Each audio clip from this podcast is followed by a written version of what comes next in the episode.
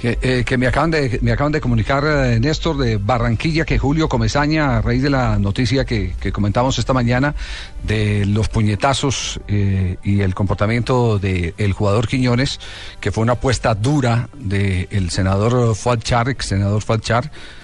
porque, porque él, él desembolsó una buena cantidad de dinero para contratar a ese jugador, que lo acaban de separar del plantel